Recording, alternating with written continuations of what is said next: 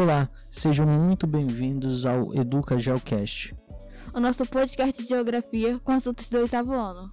E nesse espaço, eu, professor Rafael, estarei sempre acompanhado dos educandos José Henrique. E aí, José, tudo bem? Dá um oi aí para nossa audiência. E aí, professor, tudo bem? Oi também para o pessoal que nos acompanha aí. E o nosso outro integrante, Ítalo. Olá, professor. Olá, caro ouvinte. E compondo o nosso time, Kirla Vitória. Oi, pessoal. E no episódio de hoje, nós vamos tratar de um assunto muito importante para a compreensão do mundo atual. Que são as instituições mundiais e a geopolítica. Mas afinal, o que é a geopolítica? Qual a diferença entre geopolítica e geografia política? Como essas instituições fazem parte do nosso dia a dia? Para responder essas questões, convidamos a professora Roberta. Oi, oi! Olá, Rafael, alunos e a vocês que nos ouvem. Sou a professora Roberta, sou professora de Geografia da Rede Pública do município de Iranduba e hoje vim dar uma pequena contribuição falando um pouco sobre o que é a geopolítica. Pensando em geopolítica, nós podemos caracterizá-la como a área da geografia que estuda as relações de poder entre os países. Então, toda vez que pensarmos em geopolítica, estamos pensando também em países se relacionando e tendo relações de poder uns com os outros.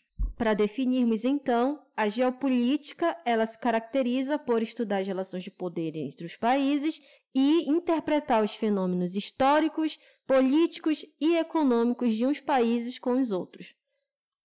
Dentro da geopolítica, interessa entender como cada país traça suas estratégias e como isso vai interferir em outros países. Ou seja, um país tem uma estratégia de domínio e isso acaba influenciando para fora de suas fronteiras.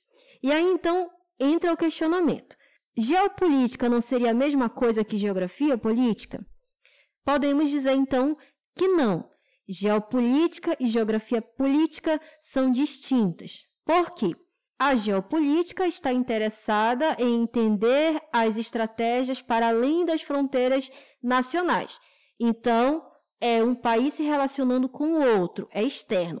Quando falamos de geografia política, estamos falando de estratégias internas. Estamos falando de como um estado, de como um país, ele traça estratégias para dentro do seu próprio território, tratando de seus recursos naturais e da sua política interna.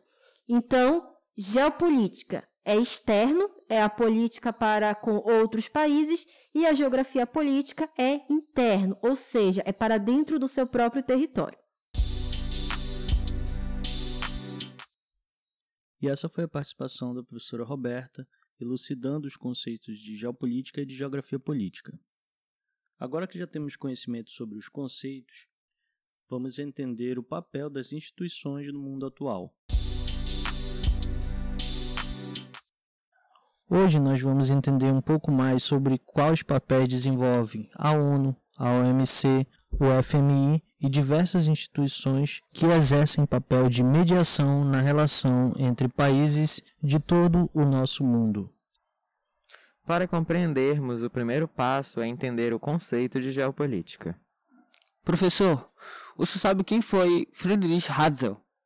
Bom, Hatzel foi um cientista e mais especificamente um geógrafo alemão que viveu entre 1844 até 1904 e a sua contribuição para a geografia vai nas criações do conceito que viria depois de se chamar geopolítica, que é o que estamos estudando hoje, mas também no determinismo geográfico.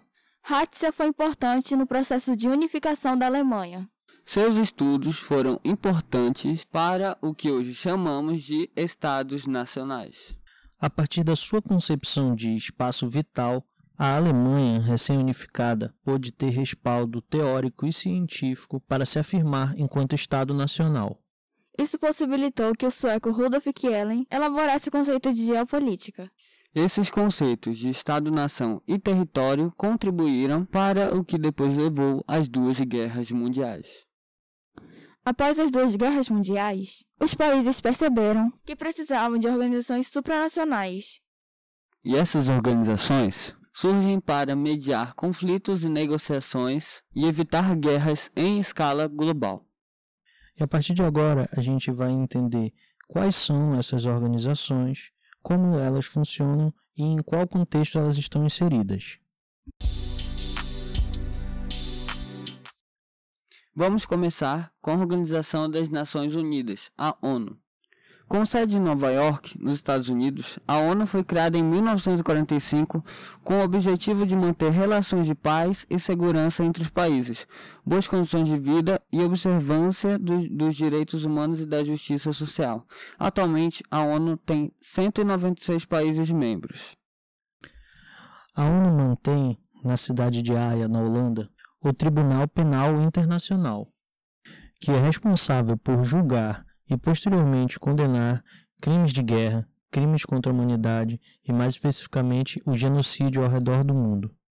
O principal órgão das Nações Unidas é o Conselho de Segurança, composto de membros permanentes e rotativos.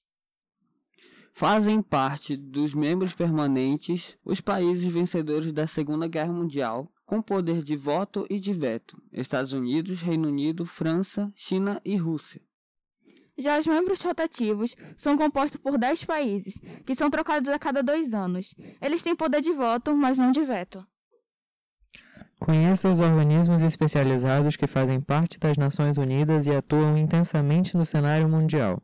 São eles: Organização Mundial da Saúde, OMS, Organização Internacional do Trabalho, OIT, Organização das Nações Unidas para a Alimentação e a Agricultura, FAO, a Organização das Nações Unidas para a Educação, a Ciência e a Cultura, Unesco. Organização Mundial do Comércio, OMC. O órgão atua como mediador e fiscalizador do comércio internacional entre países e entre blocos econômicos. As principais funções da OMC são fiscalizar o cumprimento das regras básicas de comércio entre os países, intervir em conflitos de interesses que possam prejudicar algum país em suas relações comerciais e resolvê-los. Outra organização importante é o Banco Mundial. Foi criado em 1944, com sede em Washington, D.C., nos Estados Unidos. Originalmente se chamava BIRD e tinha a missão de financiar a reconstrução de países europeus que foram destruídos por conta da Segunda Guerra Mundial. Com o tempo, o banco passou a se preocupar com outras demandas, com projetos para atender áreas de saúde, infraestrutura, educação, agricultura e meio ambiente, visando reduzir a pobreza e fomentar o desenvolvimento de diversos países, não somente na Europa, mas também no mundo. Organização para a Cooperação e Desenvolvimento Econômico, OCDE. Criada em 1961, com sede em Paris, França, a OCDE tem o objetivo de compartilhar políticas econômicas bem-sucedidas entre os países membros, solucionar problemas comuns, promover o crescimento do comércio mundial e estimular investimentos em países em desenvolvimento. A OCDE é formada por 34 países membros, a maioria deles desenvolvidos e com elevado índice de desenvolvimento humano. IDH, conhecido como Grupo dos Ricos. Juntos, esses países produzem mais da metade de toda a riqueza do mundo. O Brasil não é membro da OCDE, mas como parceiro-chave pode participar de reuniões e de diversos trabalhos. Fundo Monetário Internacional, FMI. A exemplo do Banco Internacional, o FMI também foi criado em 1944 e também tem sede em Washington, D.C. Sua função é promover o comércio internacional por meio de empréstimo aos países membros, garantindo a estabilidade financeira. Os empréstimos do FMI também são feitos a países em desenvolvimento, mais precisamente para implementar medidas de geração de emprego e desenvolvimento sustentável, além da infraestrutura dos países. Por cobrar juros muito altos nos seus empréstimos, o FMI muitas vezes é acusado de ser o responsável pela dívida externa de muitos países em desenvolvimento ao redor do globo. Organização dos Países Exportadores de Petróleo, OPEP. Criada em 1960, com sede em Viena, Áustria, a OPEP tem o objetivo de coordenar a política de produção e exportação de petróleo no mundo. Essa organização é acusada da prática de cartel, porque controla o volume de produção de petróleo para o posterior controle de preço no mercado internacional. Atualmente, os países membros são Irã, Iraque, Kuwait, Arábia Saudita, Venezuela, Catar, Líbia, Emirados Árabes Unidos, Argélia, Nigéria, Equador e Angola. Esses países juntos detêm mais de 70% das reservas mundiais de petróleo. Organização do Tratado do Atlântico Norte, OTAN. Aliança militar criada em 1949 durante a Guerra Fria, que constitui um sistema de defesa coletiva entre seus membros, que concordam em atuar em resposta a qualquer ataque externo à organização. Tem influência nas relações econômicas, comerciais e políticas dos países participantes. Qual a importância das instituições internacionais? A influência das organizações internacionais no nosso cotidiano ainda não são muito bem percebidas. Porém, um exemplo bem atual da importância dessas instituições foi que, em 2020, o mundo atravessou e atravessa ainda hoje uma pandemia de Covid-19.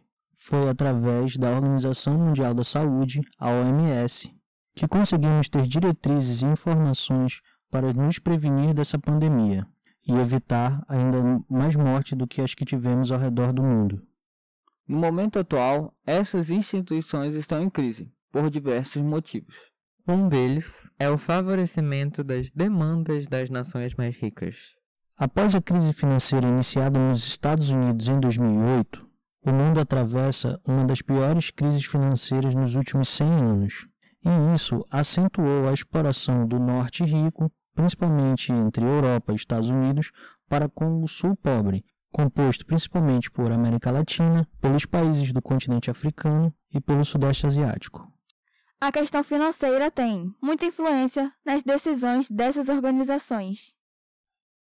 As crises das instituições, aliada às crises econômicas, favoreceram o crescimento dos sentimentos de nacionalismo e xenofobia ao redor do mundo. Exemplos disso foram as eleições de Donald Trump nos Estados Unidos, baseada em um discurso completamente xenofóbico contra os latinos e os muçulmanos. O Brexit, movimento que pedia a saída imediata do Reino Unido do bloco comercial da União Europeia, além do crescimento dos partidos Alternativa Deutschland na Alemanha, Vox na Espanha e os governos da Ucrânia e da Hungria, governos ultranacionalistas e de extrema direita. Bom, esse foi o nosso Educa Geocast de hoje. Lembrando que o nosso podcast de Geografia é gravado na biblioteca da escola Arthur Soares Amorim. Nosso podcast faz parte do projeto Ciência na Escola, PCE. E tem apoio da FAPEAN e da SEDUC. Obrigado pela atenção e até o próximo episódio.